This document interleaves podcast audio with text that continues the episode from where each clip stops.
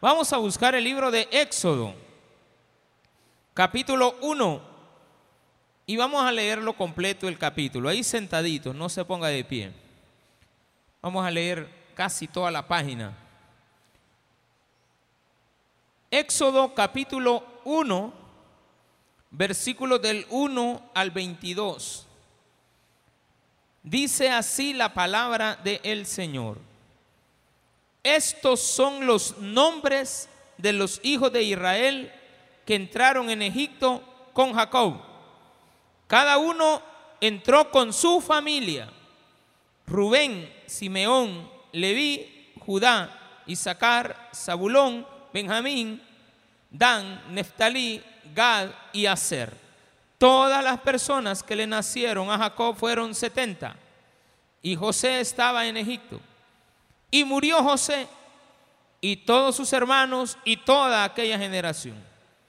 Y los hijos de Israel fructificaron y se multiplicaron y fueron aumentados y fortalecidos en extremo.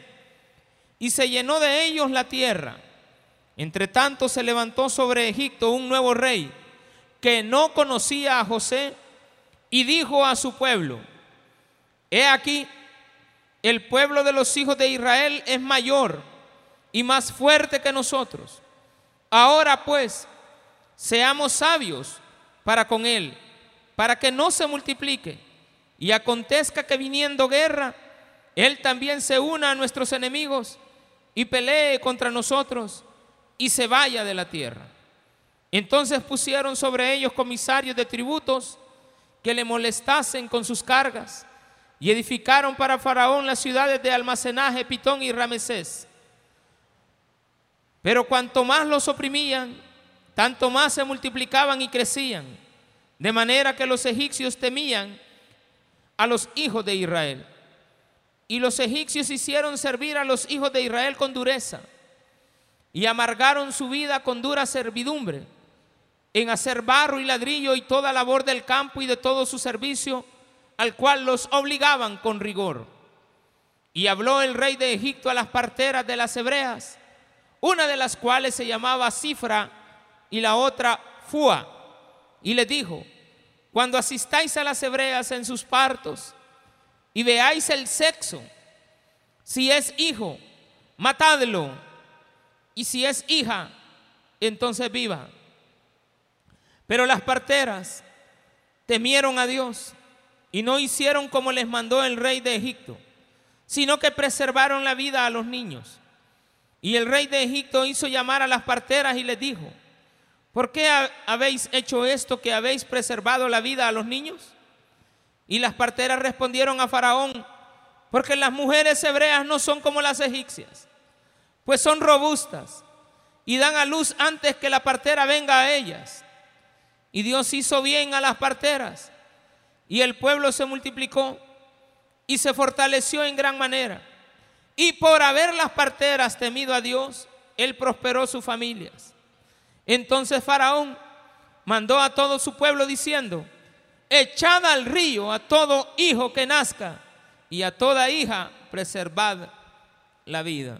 Oremos al Señor. Padre, gracias te damos nos permites una vez más estar en tu casa para poder aprender más de tu palabra. En el nombre precioso de nuestro Señor Jesucristo, tomados de tu mano en el día de hoy, queremos venir ante ti a darte las gracias por lo que nos has enseñado. Gracias Padre, gracias Hijo, gracias Espíritu Santo. Tú eres grande y maravilloso en todo momento y en todo lugar. Amén y amén. Gloria a Dios. Qué bendición tan grande. Amén. Bueno. Este libro tiene una peculiaridad. Es la primera vez, vamos a empezar. Acabamos de terminar Génesis. Génesis tiene una cosa que pasó ahí. ¿Qué le pasó al hombre en Génesis? Se cayó de la gracia. Vivía en el Edén, tranquilo. No había nada de problemas. No le faltaba la comida, no le faltaba nada, absolutamente nada, hermano. Pero bien, el hombre fue tentado por Satanás con la intención de que le fallara a Dios y efectivamente el hombre le falló a Dios. El fallo del hombre hacia Dios fue la incredulidad, no creerle a Dios. Cuando Dios te dice esto, no lo hagas, no lo hagas. Pero usted dice, no, puede ser que sí, puede ser que no. Yo voy a probar, a ver qué pasa. Ay, hermano, probar, te va a ir mal. Entonces, Génesis, además de que es el libro del principio, yo le dije la vez pasada, vamos a terminar el libro de Génesis, terminando bien el principio. El problema es que en Génesis el hombre queda caído. No hay restauración. Se le promete que va a venir un restaurador, pero nunca apareció. Se le promete que va a ser restaurado, pero no es restaurado. Se le promete la tierra prometida a la cual llega, pero Dios había dicho que iba a nacer de una virgen un niño, pero eso no se dio. Entonces el hombre queda en una condición muy delicada. ¿Qué significa éxodo? Significa salida, pero le voy a poner esto.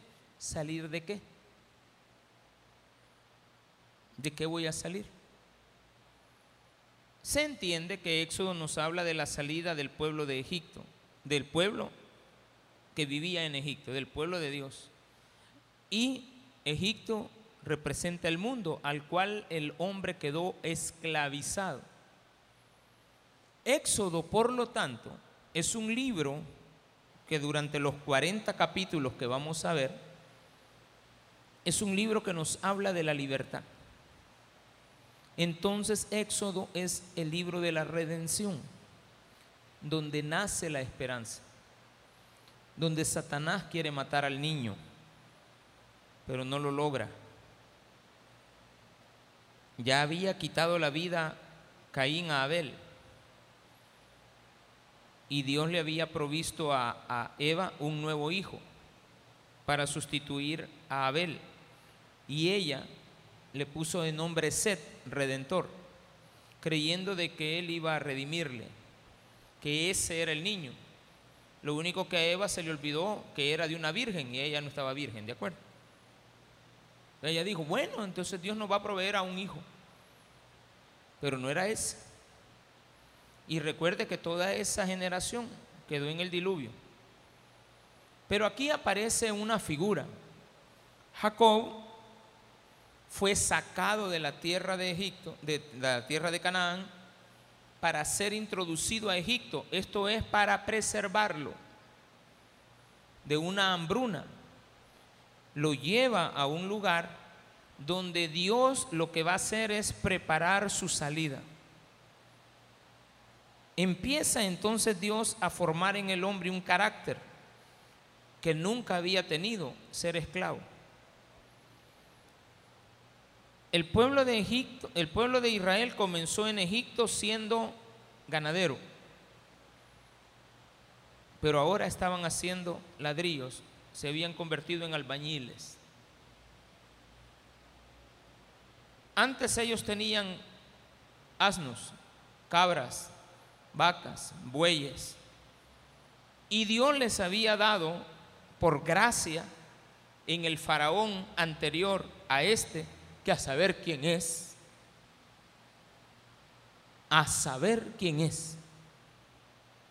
Y ya le voy a decir por qué estoy diciendo esto. A saber quién es.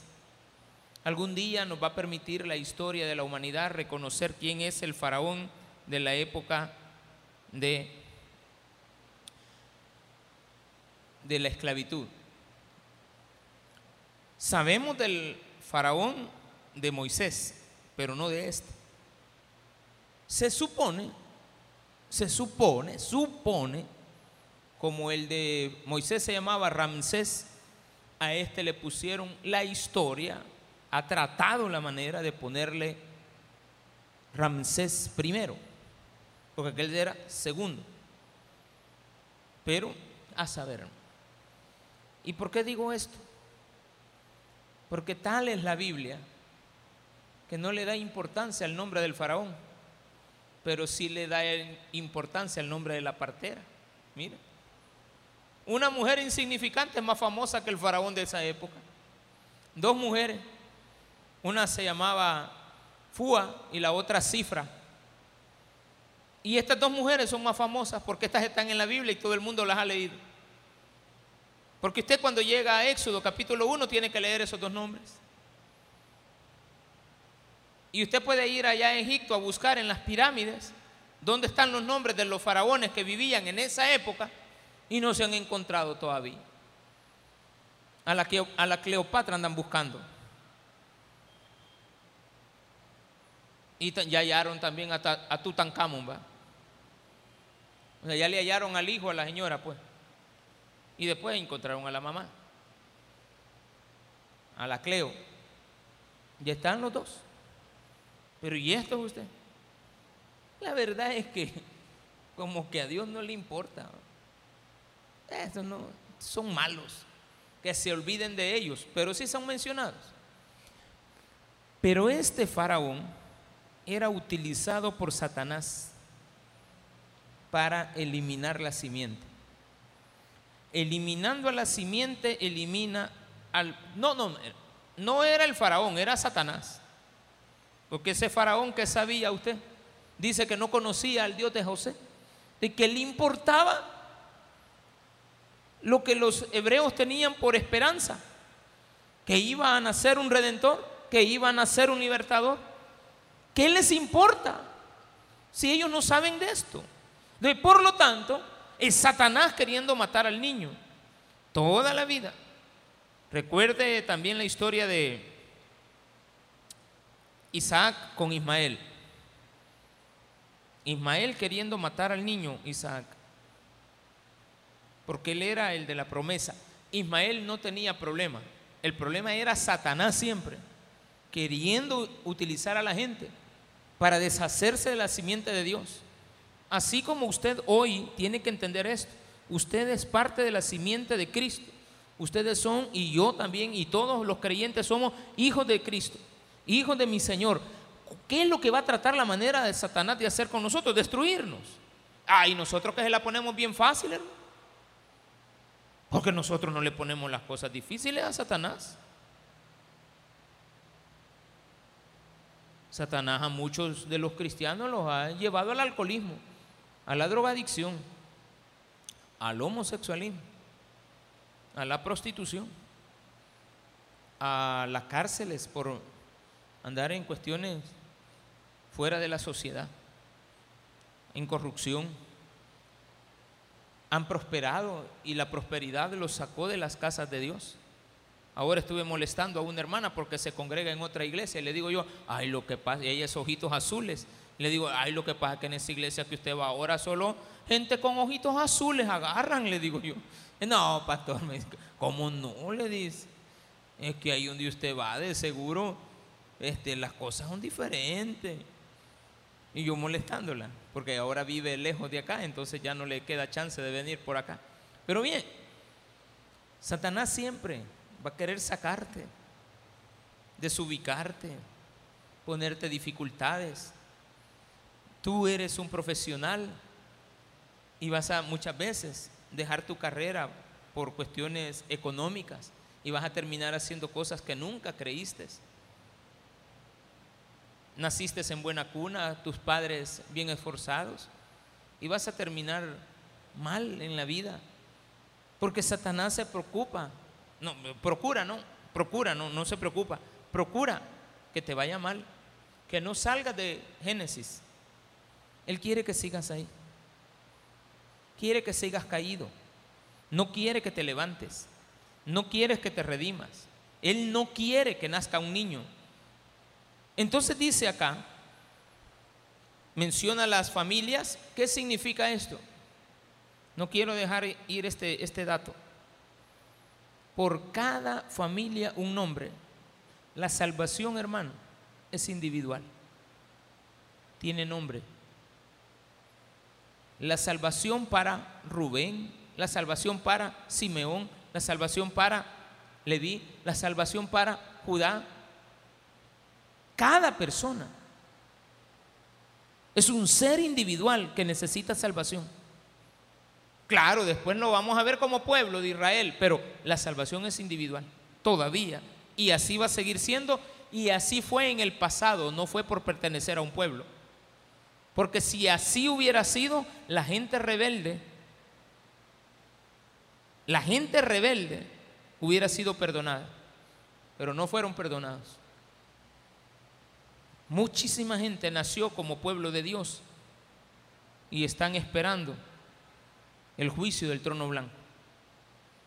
Fueron hijos de Dios, pertenecieron al pueblo. Mucho cuidado con nosotros. Muchas veces creemos que tenemos todas las cosas aseguradas. Tiene usted que revisar muy bien si todavía está en Génesis o ya pasó al Egipto. Si ya pasó a, a Éxodo. Si ya está en el camino de la salida.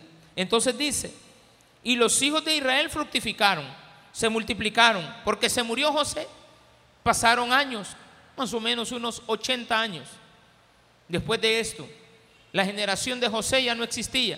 Implica que había muerto Jacob, su hijo José, su hijo Manasés, su hijo Efraín, y los hijos de Efraín y de Manasés ya estaban muertos. Y también aquí viene un problema que a mí me, da no sé qué.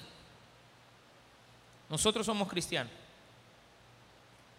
Traemos a nuestros hijos a la iglesia. Tenemos que preocuparnos para que nuestros hijos traigan a sus hijos también. Y esto no se pierda. Porque se puede perder todo. Todo lo que estamos haciendo hoy. El evangelismo que hemos levantado. El trabajo que hemos hecho dedicarnos a la iglesia. Si nuestros hijos dejan de venir, délo por seguro que los nietos suyos no van a conocer de Cristo.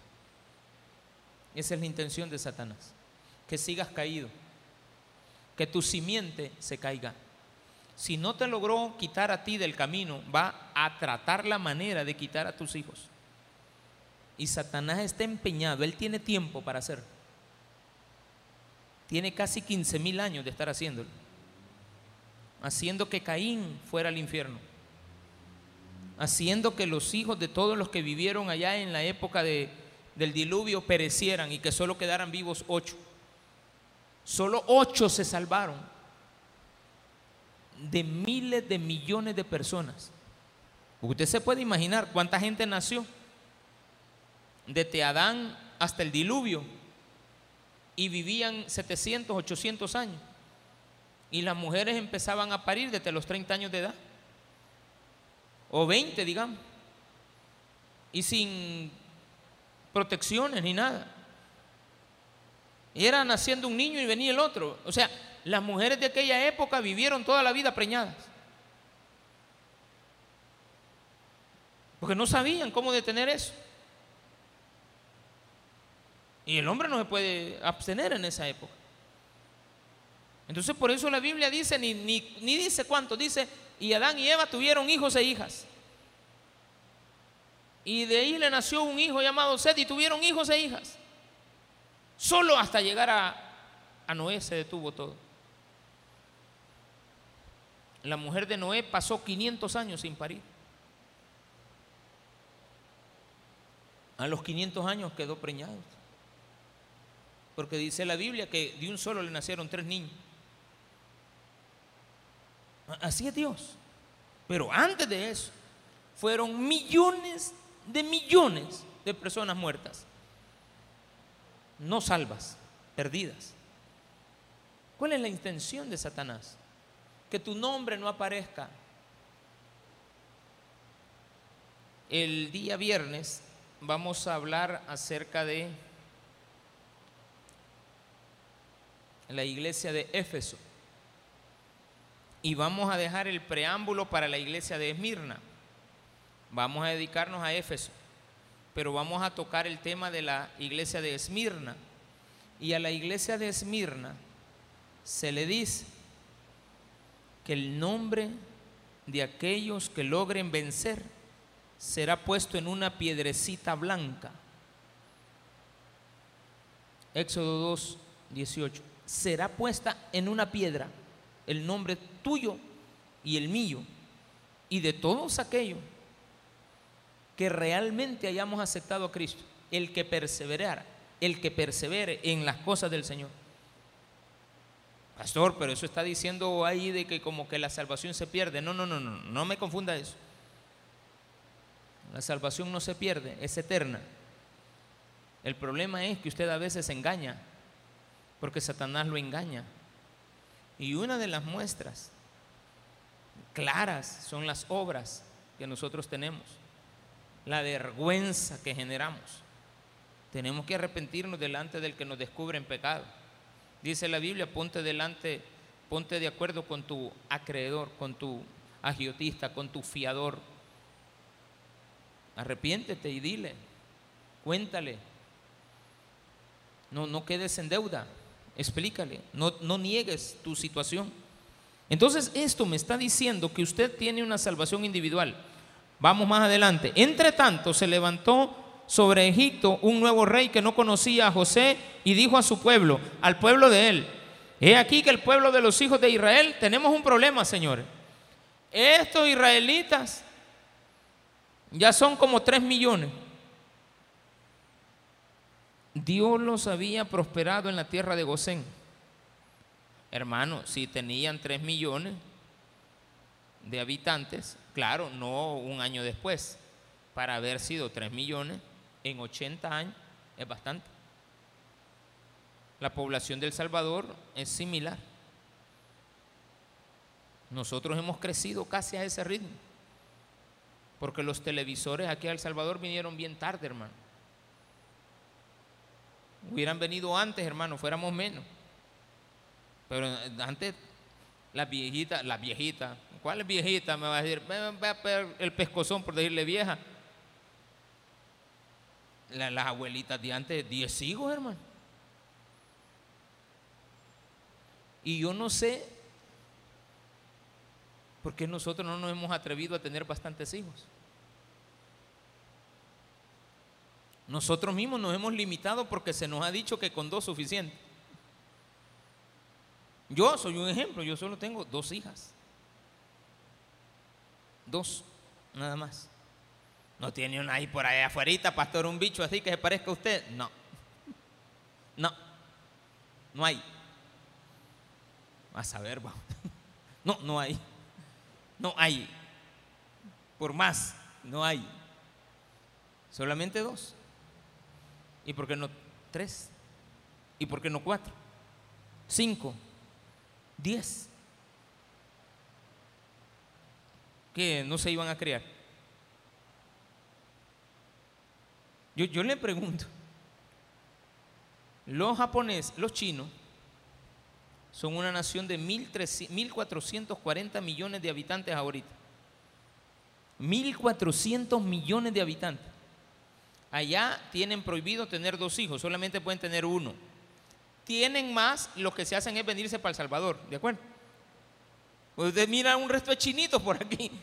Los chinitos quieren tener más hijos, se vienen a, los a otro país. Ellos viajan a Estados Unidos, a El Salvador, y tienen todos los hijos que quieran. Usted mira un resto de chinitos. Porque están prohibidos. Pero ellos no se habían dado cuenta que la gran fortaleza que tenían era la cantidad de mano de obra. Usted en El Salvador me busca 500 ingenieros, le cuesta. Váyase a China. ¿Cuántos queremos? 4 millones de ingenieros. Te los mando, no hay problema. Y nos mandan 5 millones si quieren. ¿Cuántos abogados necesitas? 800 mil. Ahí te los mando ya. El otro año salen graduados. Tienen de todo. Es una gran fortaleza. La India está peleando con China por ser el primer país con más habitantes del mundo. ¿Y eso por qué, pastor? Porque los hace fuertes. De veras, pastor. Entre menos indios, más elotes, mi hermano. ¿Sí o no?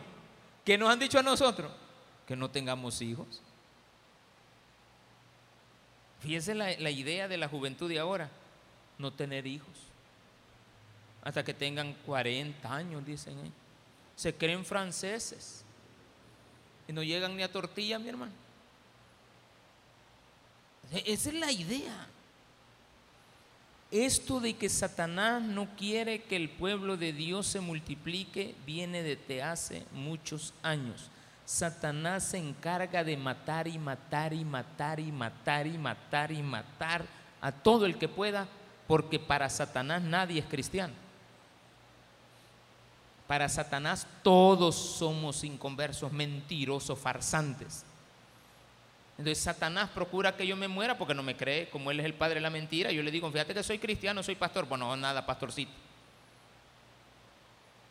Ya te voy a estallar una tuyante en una curva de esas del papaturro, ya vas a ver. Mm, solo voltegato vas a dar, allá va a ir a parar. Pero como tenemos ángeles que nos protegen.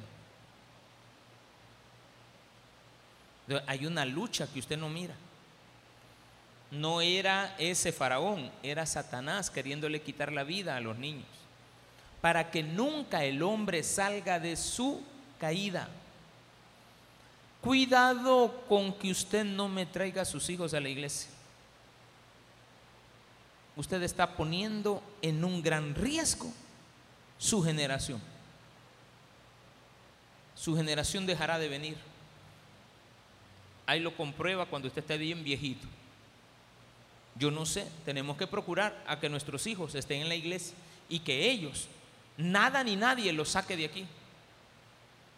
Yo ayer estaba orando y le decía, Señor, no es posible, no es posible que, que, que se atraigan más al mundo nuestros hijos, a no congregarse, a venir de vez en cuando ese es el gran problema del éxodo para este faraón. Porque él quiere quitarle la vida a los niños y después, como no lo logra, quiere ahora ahogar a los niños. Y cuando Jesús nació, maten a los niños. Toda la vida ha sido eso. Vienen virus, enfermedades, plagas, que Dios las permite. Porque ¿quién permitió aquí que los niños se ahogaran? ¿Quién es el que lo permite todo? Dios. ¿Y por qué Dios permite que haya este tipo de maldad? Y que le quiten la vida a los niños. Y los niños son de Él. Y cuidadito con aquel que me toque a uno de mis pequeños. Pero allá en la época de Jesús, en Belén, mataron a niños. Hay registro de eso. ¿Y quién lo permite? ¿De quién es la idea? De Satanás. ¿Quién lo permite? Dios. ¿Y por qué lo permite? No, es que si usted es cristiano y no se hace preguntas, usted es una máquina de aceptar ideas. Usted tiene que cuestionarse. Es que si no, usted no, no va a aprender, pues. Esa es la respuesta. Si no, no hubieran aprendido. Si no, no hubieran clamado. ¿Por qué los niños son de Dios? Aunque sean de inconversos, toda esa gente que está abortando niños. Ayer, creo, ayer, no sé si ayer o ahora, atacaron unas iglesias en Maryland que están a favor, o sea, iglesias que están en contra del aborto y fueron atacadas por personas, presumiblemente, que están de acuerdo con el aborto. Mire, les meten en la cabeza a tanta jovencita y a tanta vieja amargada que anda también ahí en esas marchas y a los gobiernos y a las grandes potencias que aceptemos el aborto, que aceptemos este tipo de vida, que aceptemos eh, esta diferenciación de género. ¿Por qué? Porque si dos hombres se enamoran, ¿dónde va a estar el niño? Y digo que se enamoran, se enamoran. Usted mira a dos hombres enamorados, sobándole la barba el uno al otro. No, no, eso es, eso es tremendo. Usted sí. También entre los cristianos hay eso. ¿Usted se imagina eso? Dos mujeres. ¿Dónde va a estar el niño usted? ¿Dónde va a nacer un niño ahí? Y todavía e, esos grupos están tan entrelazados que no quieren que nazcan niños. Toda la vida es no más habitantes. No, no, usted no se da cuenta de eso, pero eso es una realidad. La Biblia está llena de las historias en las cuales se quieren eliminar los niños, los jóvenes, los menores. Cuéntame los niños, cuéntame los jóvenes de 20 años para arriba, esos son para la guerra. Pero menores de esos, cuídenlos, porque son los de, que llevan la fructificación, son los que dentro de su vientre las madres tienen a los hijos. Por eso dice, el pueblo se multiplicó porque se fructificaron, dice en el versículo número este 7, y los hijos de Israel fructificaron. Tenían los recursos para poderse multiplicar. Dios les da recursos para podernos multiplicar. Nos han limitado sin darnos cuenta. Ellos tienen grandes habitaciones. Usted le han dado una casita de dos cuartos para que usted mismo se limite. Pero como nosotros no nos podemos limitar, inventamos los camarotes para los niños, ¿de acuerdo? Y en un cuarto hemos metido dos camarotes. Y en cada nivel tenemos a dos niños. Dos aquí, dos arriba, dos aquí, dos allá. Ocho, ocho bichitos hay ahí.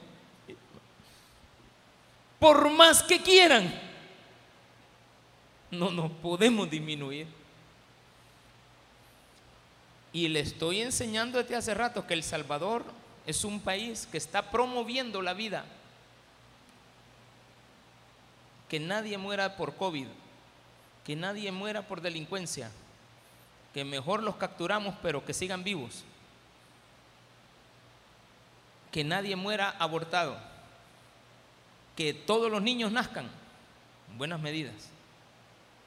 Usted no se da cuenta que vengan los salvadoreños que están en el exterior. Pastor, ¿y dónde los vamos a meter? Usted no se preocupe. Que usted esté preocupada porque le ha dicho al marido que está sola todavía es otro problema. Va a aparecer el hombre allá de Canadá, ahora que dos años, ay, patrón, que dos años fue el hombre. Y ya cuando venga él ahí va, ay, que ya vengo de Canadá aquí. Y eso. Y ese niño yo haya estado. Ay, pues sí, pero es que cuando vos te fuiste. Pues sí, pero acaba de nacer. Es que duró 18 meses. Ah. Mire, mire, qué bonito. Eh, si ese es el caso, pues ese es un problema. Mejor que no venga el hombre. Y como aquella mujer va que mandó pisto para la casa. Ay, en El Salvador tengo ahorrado dinero para una casa. Y ya cuando viene aquí, al hermano le pregunta, ¿y el pisto que te traje, que te estuve mandando? Ay, yo te quería contar eso, te he querido decir toda la vida, pero vos no me has dejado que yo termine de hablar. Yo me acabé el pisto. Ah. Entre tanto se levantó sobre Egipto un nuevo rey que no conocía a José y dijo al pueblo, he aquí el pueblo de los hijos de Israel es mayor, eso preocupa, que el pueblo sea mucho, porque si son muchos son fuertes. Él pensaba que podían llegar enemigos de él a comprar la voluntad de ellos y que como eran esclavos se les iban a poner en contra ya los tenían adentro. Entonces decía él, que no se sigan multiplicando sin darse cuenta que si no se multiplicaban no habían más esclavos. O sea, la gente es, así, pues. No miden las consecuencias. Ahora pues seamos sabios, dijo él. La sabiduría del hombre sin Cristo es tontería. Usted para ser sabio tiene que estar al lado de Dios. Cualquier decisión que usted tome sin Cristo, esa no es sabia. Tiene que ser tomada con Él. Ellos dicen que son sabios para con Él, con el pueblo, para que no se multiplique. Y acontezca que viniendo guerra, Él también se una a nuestros enemigos y pelee contra nosotros y se vaya de la tierra. Entonces pusieron sobre ellos comisarios de tributos. Les empezaron a cobrar por el ganado, por la leche, por esto, por lo otro. Y usted no mira los resultados de sus impuestos. Y usted pagaba y más y más y ahora me vas a pagar esto y ahora tipo renta, hermano. Que creen que usted todo lo que gana es ganancia.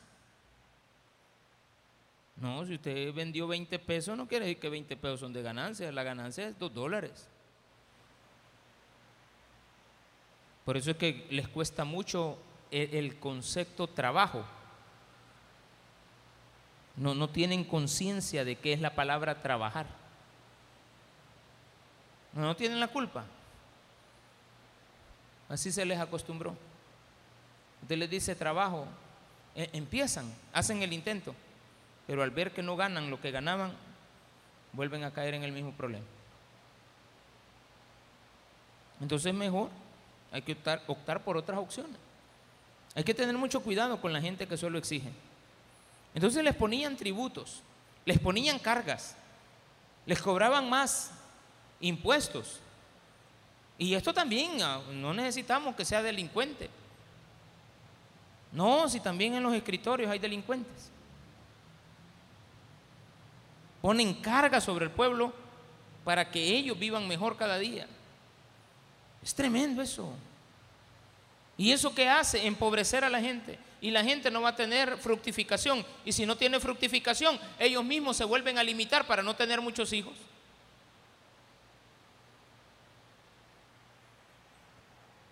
Analice lo que está oyendo. Todo tiene una razón de ser. Todo. Nada en el mundo sucede sin que Dios nos lo permita. Gobiernos van, gobiernos vienen, imperios van, imperios vienen. Usted ya tiene que empezar a hablar en chino, hermano. No son los rusos el próximo orden mundial. Un chinito, hermano. Un día le voy a explicar por qué. Hay, tantas cosas alrededor de eso. Y hay una historia de hace 1500 años para atrás.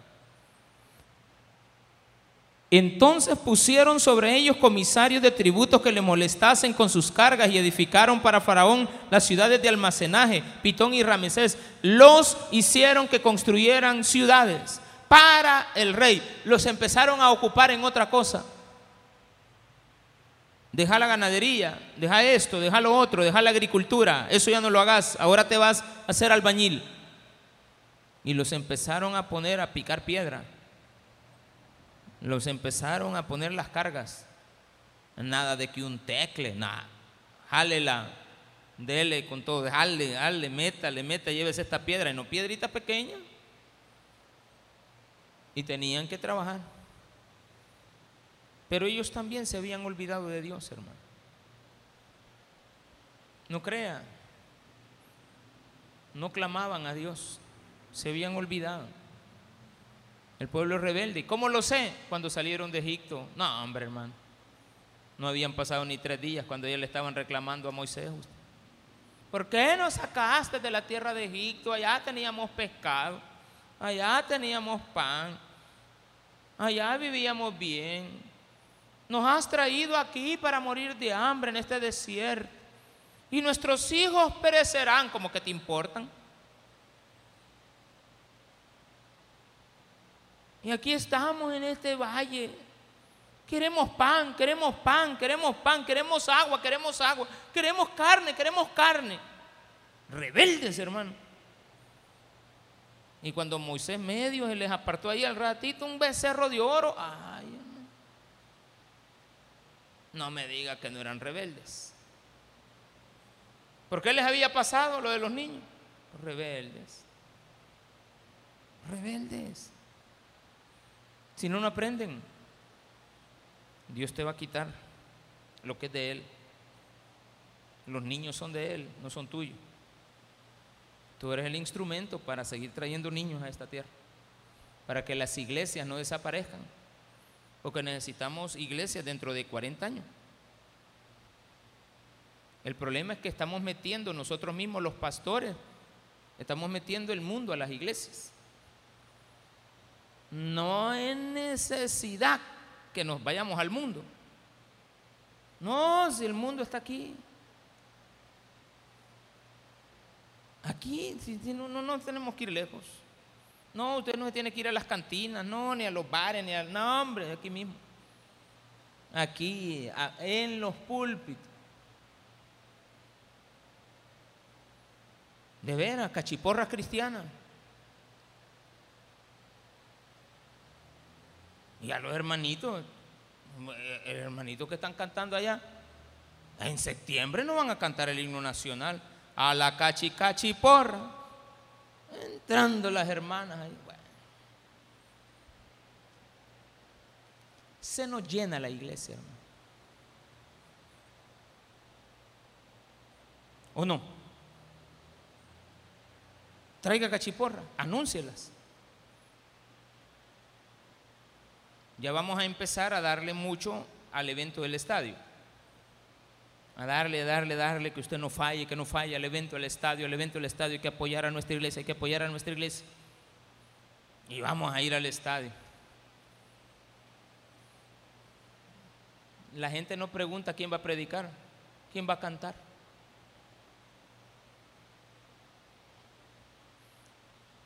Vamos al estadio que va a estar. Vaya. Pues. Melao va a estar. Nadie pregunta, ¿y quién va a predicar ese día? No, que va a estar San Marcos. Ah, de veras. Hay que ir. Sí, vamos a ir. Y vamos a apoyar con todo y vamos a meterle con ganas a que usted no falte, para que adore. No todos van a adorar, pero no hay que perder la oportunidad de que algunos van a ir a adorar. Ahora en la central estaba cantando los muchachos. Entre culto y culto yo siempre veo el culto de las nueve. Como salgo de aquí a las ocho y media, me voy a sentar desayuno y estoy viendo el culto de las nueve. Es el único que puedo ver. Pero en la administración estaban cantando. Y de repente la cámara empezó a enfocar a un señor. Unas lágrimas, hermano. Yo no sé si eran de remordimiento, de arrepentimiento, pero estaba chillando. Pero chillando, hermano. Llorando a mares. por lo menos para él. Yo digo que si hubieran enfocado a más gente, otros hubieran estado chateando, otros viendo para arriba, otros viendo para abajo. Otros estaban levantando, entrando, saliendo.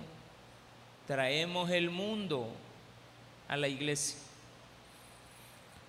Pero cuanto más los oprimían, tanto más se multiplicaban y crecían, de manera que los egipcios temían a los hijos de Israel. Quiere decir que quizás en aquella época habían como dos millones y medio, porque cuando salen de Egipto eran tres millones. Probablemente. En estos 80 años, 500 mil niños más. Más los que mueren, había que multiplicar esa cantidad. Hay que sacar ahí la curva de demografía. Y los egipcios hicieron servir a los hijos de Israel con dureza. Ya no eran ganaderos, ahora estaban solo de esclavos. Y amargaron su vida con dura servidumbre en hacer barro y ladrillo y en toda labor del campo y en todo su servicio, al cual los obligaron con rigor. Aquí todavía no ha nacido Moisés, hermano. Aquí tiene 80 años de haber muerto José y el pueblo de Israel salió a los 400 años de ahí. Quiere decir que faltan todavía 320 años más de servidumbre. La, la solución todavía no es. Falta bastante. Bueno, quitémosle 80 de la vida de Moisés, ¿va? porque Moisés regresó a los 80. Ah, todo ese tiempo, hermano. 400 años de esclavitud. Porque la Biblia dice que fueron 400. Quiere decir de que el problema comenzó 80 años después de la muerte de, de José. Y como se tardó 80 años en regresar Moisés, ahí hacemos la resta, nos da cero y 400 años de esclavitud. No, no, no, no, no. Esclavos desde el año 2022 hasta el año 2422. Usted no, no, no aguanta, hermano. Una vida de esclavitud desde que nace hasta que muere. La gente, como era esclava, no tenía que vivir más de 40 años. Los esclavos viven 30, 40 años, lo máximo. Una gente con un buen estilo de vida dura 80, 90 años de vida. Pero alguien con sufrimientos todos los días, golpes, palos, esclavo, comiendo poco, 30 años. Si no es más. No, no puede. Hay que ser conscientes que esto es grave, ser esclavo. El pueblo todavía está en esclavitud, todavía no ha salido. Y habló el rey de Egipto a las parteras de las hebreas, una de las cuales se llamaba Cifra y la otra Fua. Dije, qué importante es que Dios nos dice cómo se llamaban estas mujeres y no nos importa cómo se llamaba ese faraón. Y les dijo, cuando asistáis a las hebreas, estas quizás eran las jefas de enfermería, ¿va? Pues sí, porque ellas dicen que después mandaban a otras. Pero las parteras, dicen, cuando asistían a las hebreas en sus partos y veáis el sexo, si es hijo, matadlo. Y si es hija, que viva. No hay problema. Ya si se mete con un egipcio, la niña, pues va a ser hijo de un egipcio. Necesitamos a las niñas para cuando crezcan, estén bien bonitas, las traemos de esclavas y no van a conocer nunca a marido. Entonces, por lo tanto, las vamos a meter aquí. Qué tremendo eso. ¿Hasta dónde podemos llegar, hermano? Pero las parteras temieron a Dios. Ahí está la clave.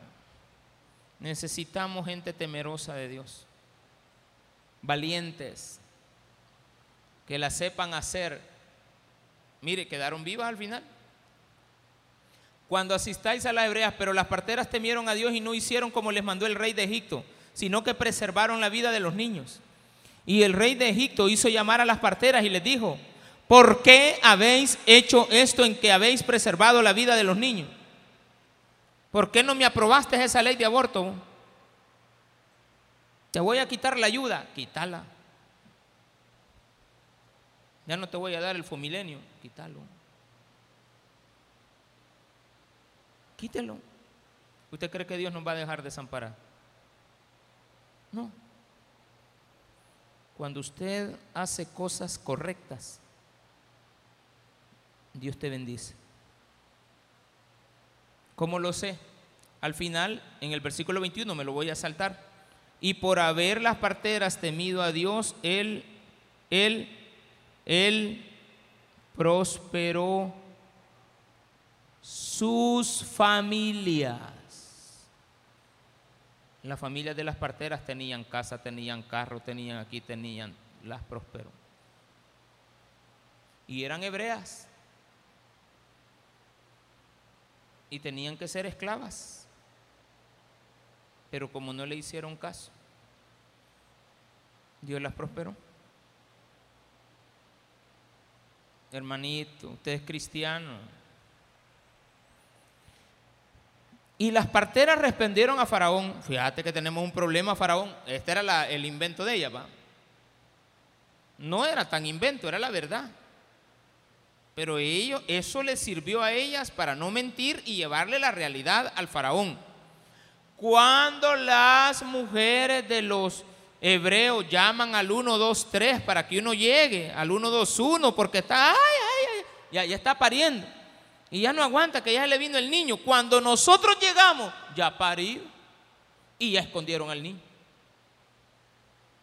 No, eso era lo que, me, me- varón, este, vamos a poner aquí que cuando venimos, vos ya habías parido. No vayas a decir que me viste. No, no, no, no, ay, Dios guarde.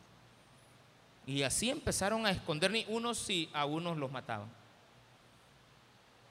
No, no se lograban escapar. Eso hizo que el pueblo fuera entendiendo que tenían que clamar a Dios. Porque si no les quitan sus hijos, no claman a Dios. Déjenme libre al niño.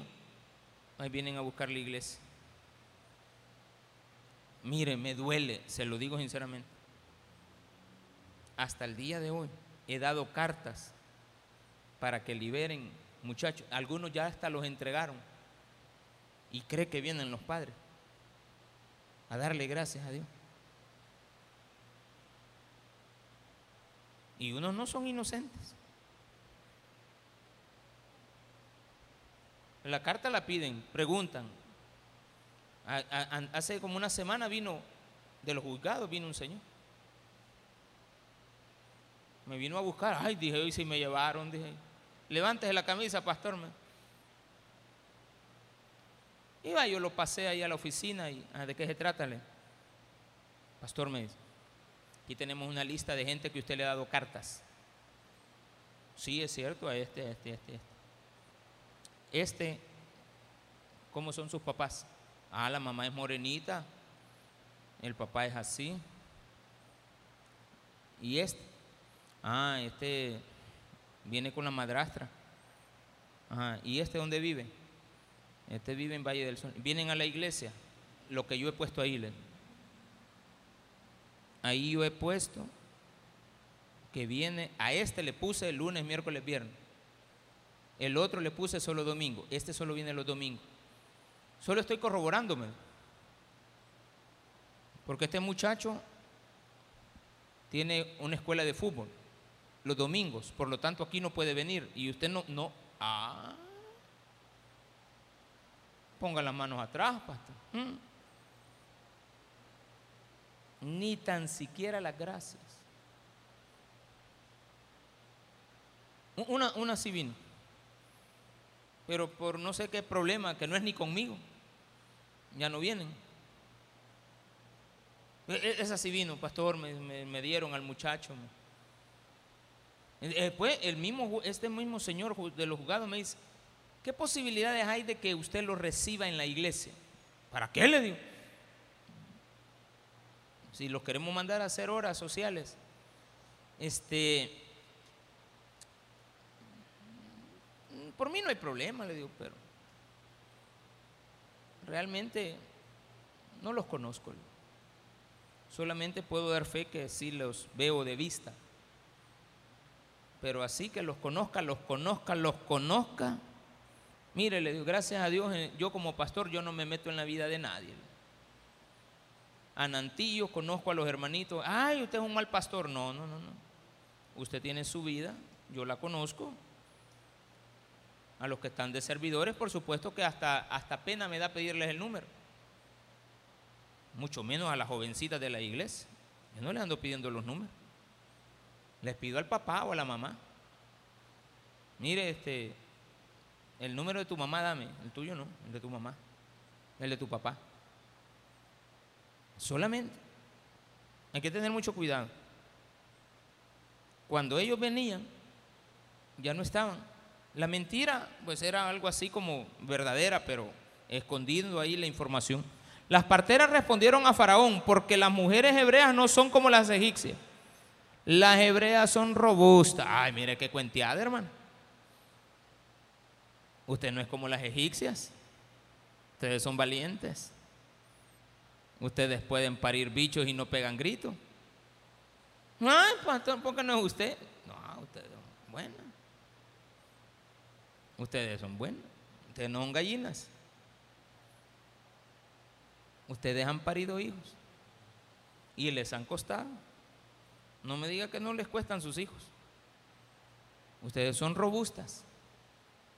Ustedes no tienen quien se los críe. Las hijos de las egipcias tienen que ir a hospitales privados, tratamiento, no sé qué, que el único el otro, que te voy a llevar allá y que te voy a llevar aquí. Y si le está doliendo un poquito, cesárea. Ahí después te arreglo ahí, la, te voy a mandar a un buen cirujano plástico que ni se te echa de ver la, la rajadura. Cuando tengas 50 años te va a echar de ver, se te van a las dos partes. Pero ahorita no, mija. Cuidado con esto. A veces no se puede. Hay que parir con cesárea. Porque los, partos son delicados. Y como vamos a reservar la vida del niño, vamos a preservar la vida del niño. Queremos que ese niño nazca. No, no, vamos a hacerlo todo lo posible y le vamos a pedir permiso. Dicen que cuando es por cesárea pueden tener tres hijos máximo. Ay, solo tres, pastor. Pues si solo tres, usted misma, mira. Yo quería más. Ah, no, no se puede. Y Dios dice, hizo bien a las parteras. Y el pueblo se multiplicó y se fortaleció en gran manera. No los acababan. Y por haber las parteras temido a Dios, aquí viene el regalo de tu vida. Dios te va a premiar. Las parteras, Cifra y Fua, son las héroes las heroínas, las Esther de esta película. Usted le pone Esther a una hija, le está poniendo heroína. No, no heroína, de esa pastor que. No, no, no, no, espérame. Es una, una héroe, Esther. Y ahí viene el nombre Hero. Histere. Heroína. Entonces Faraón mandó a todo el pueblo diciendo, me agarran a los niños que estas parteras no mataron y me los tiran al río. 400 años, hermano. Pero siempre nacían niños, siempre escondían niños. A los que agarraban, pero a los otros los escondían, los guardaban, no los sacaban. Allá cuando tenían como 20 años volvían a aparecer los hipotes y ya estaban enamorados de otra muchacha y estaban las muchachas embarazadas. Esto no paraba. Y luchando por la vida, luchando por, por tener hijos. Y nosotros queriéndolos evitar. No le voy a, no, no vaya a salir, ah, ya ves, el pastor dijo que todos los hijos que querrán. Dice que Dios le, perdón, que Dios les fructificó no puede haber multiplicación sin fructificación. Necesitamos los recursos para mantener los niños. Primero Dios nos tiene que dar los bienes para poder bendecir a toda la cantidad de hijos. Y si no, pues a los nietos, a los sobrinos. Usted no puede tener hijos, tiene sobrinos. Los sobrinos que tienen tías que no pueden parir. No, hombre, esos hipotes tienen de todo, hermano le llevan regalos, lo atienden, lo sacan a pasear. E, e, esas tías son de las mejores. Las que no pueden parir hijos. Las que no han tenido hijos. Y usted tiene una tía así. Yo sé lo que usted está pensando. Usted está recordando ahorita, es cierto, yo tengo una tía que no, nunca tuvo hijos. Ella me, me, ayuda, me colabora, yo le pido, ella me da, en que yo le pida, está pendiente de mí. Porque ella quería hijos y otras se los quieren sacar. Pero no lo haga, usted es cristiana. Que lo hagan ellas, no usted. Nosotros necesitamos iglesias para el futuro. Pero no solamente tráigame hijos, edúquelos en el cristianismo y enséñele a estos niños cuál es el motivo. Si eso no hubiera sido así, 300 años después no hubiera aparecido una historia que dice en el versículo capítulo 2, 1, para cerrar. Un varón de la familia de Leví fue y tomó por mujer a una hija de Leví. Lo más seguro es que Leví, de la, este, este es este de la, de la familia de Leví, era un sobreviviente de esos niños. Que también lo han de haber ocultado, que también lo han de haber escondido, que no le permitieron al faraón que lo tirara al río, porque estamos hablando no de 80 años, estamos hablando, esta historia no es continua, esta historia tiene un largo periodo de tiempo para que podamos entender que nombre por nombre Dios nos llama y va a preservar nuestra vida porque Él quiere que más y más veces, más y más cristianos sigamos congregándonos. Démele un fuerte aplauso a nuestro Señor.